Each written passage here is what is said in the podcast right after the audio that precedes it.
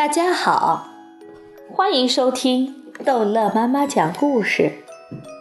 今天逗乐妈妈要讲的是《淘气包马小跳》名叫牛皮的插班生之天上五颗星，地上五颗星。牛皮的脚被救活了，张达脸上的伤包扎好了，吃了风干牛肉和酥油茶，肚子也不那么饿了。身子也不那么冷了。我们现在该怎么办？回去。唐飞说：“还待在这里干什么？等狼群来吃我们吗？”张达四下看了看，回回回去的路路在哪里啊？马小跳不是带着指南针吗？我们还有手电筒，可以照明。牛皮却说。我们现在哪儿都不能去，只能待在这里。为什么？因为我们现在不能确定我们具体在什么位置，很容易迷路的。我们还不如就在这里等人来救我们。他们能找到我们吗？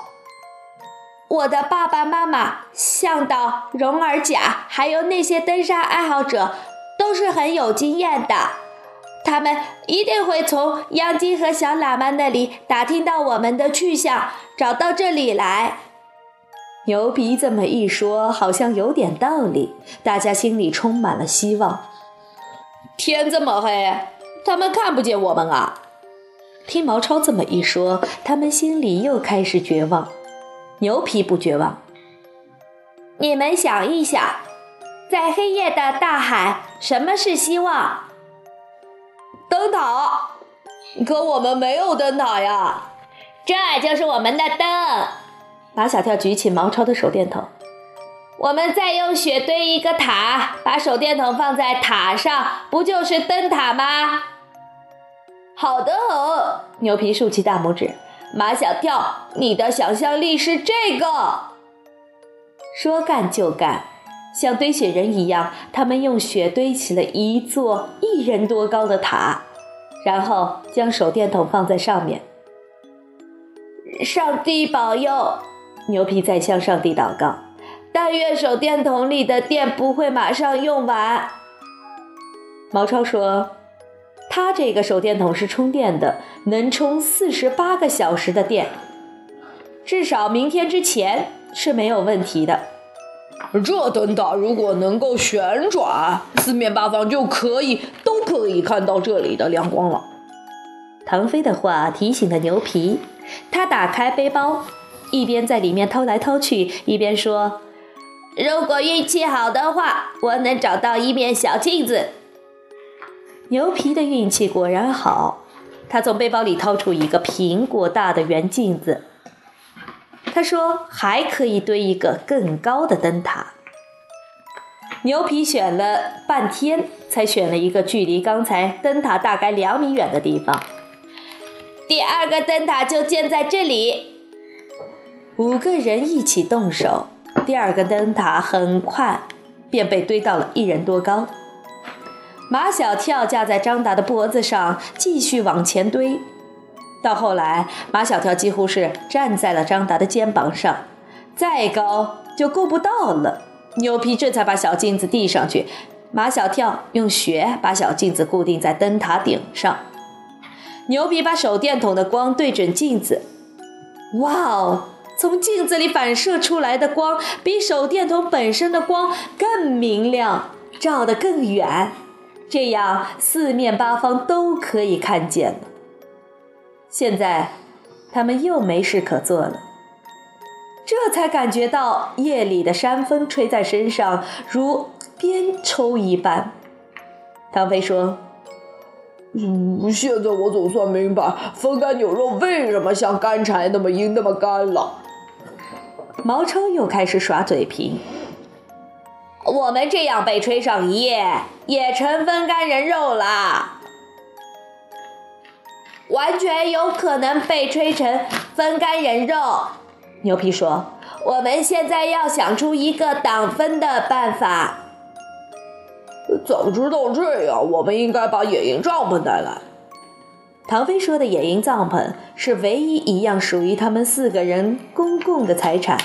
那是一个房地产老板为了感谢他们帮到他，找了一样很重要的东西作为答谢送给他们的礼物。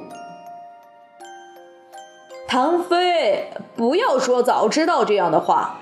早知道不跟着你来找什么人参果，我们就不会遇上雪崩，现在也不会在这荒山野岭受这份罪了。毛超，你说的话我不爱听。有一句话叫“患难之中见真情”，不遇上雪崩，我们之间的真情怎能出来毛？小跳的话我爱听。张达接着唐飞的话说：“我我也爱听。”牛皮想去找一个雪坑来挡风，唐飞赶紧说：“千万千万别找什么雪坑，太危险了，人在里面直往下沉，像掉进了沼泽地。”我们在这里修一个雪屋吧。马小跳站在两个灯塔之间比划着，用雪砌四堵墙。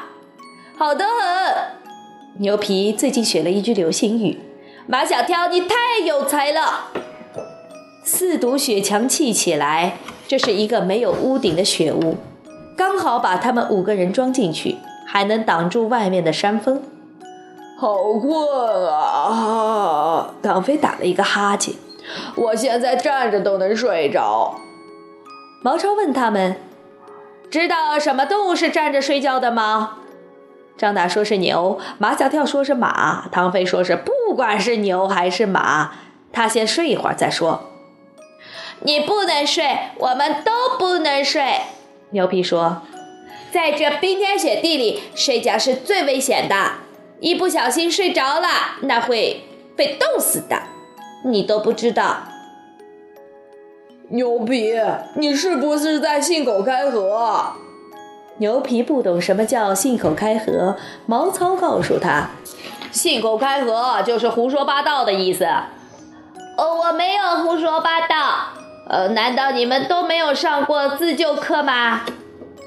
学校里的课程很多，但是没有自救课。马小跳也困了，他抬起头。用手指撑开眼皮，不让他们合上。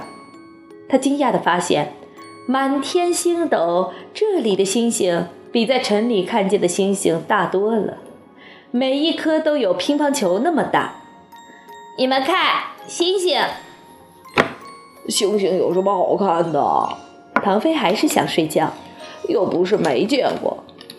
这里的星星又大又亮。知道这是为什么吗？唐飞来精神了。这里是海拔三千多米的高原，离天近，所以看见的星星大。我还发现了一个奇迹。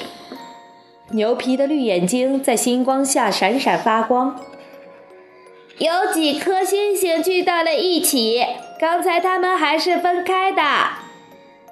在它们头顶上，真的有几颗星星。紧紧地挨着，一颗、两颗、五颗，毛超叫了起来：“啊，这是不是意味着这五颗星星象征着我们五个人啊？”完全有可能。马小跳的想象力又开始天马行空了。我们五个人大难不死，把天上的五颗星星都感动了。唐飞说。这五颗星星象征着从今以后我们是一辈子的朋友。毛超说：“都生死患难了，当然是一辈子的朋友，想分开都难。”张达说：“可是牛牛牛皮跟我们不不在一个国家。”牛皮说：“就算我和你们中间隔着一个太平洋，但是我的心是和你们在一起的。”这天上的五颗星星，象征着地上的我们五个人的心。接下来，这五个一辈子的朋友，讲的都是他们一辈子的事情，甚至讲到了他们以后有了儿子，他们的儿子也要做朋友；以后有了孙子，他们的孙子也要做朋友。他们越讲越兴奋，讲的没有一个人再想睡觉了。毛超想撒尿，他们不准他撒在雪屋里，叫他撒到外面去。哦，我怕外面有狼。有狼怕什么？唐飞咯咯的笑了起来。等狼来了，我们再去救你也不迟。毛超刚从雪墙翻出去，便听见他大叫：“有人来了！”只见黑夜里的雪山上有一条长长的火龙，那是火把。哇，好多人！看，朝我们这边来了，他们一定看见我们的灯塔了。举着火把的人群里有沃克先生和沃克太太，有向导荣尔贾和他的妻子央金，还有那些登山爱好者们。这时候已经是深夜三点多钟，五个遭遇雪崩的孩子终于获救了。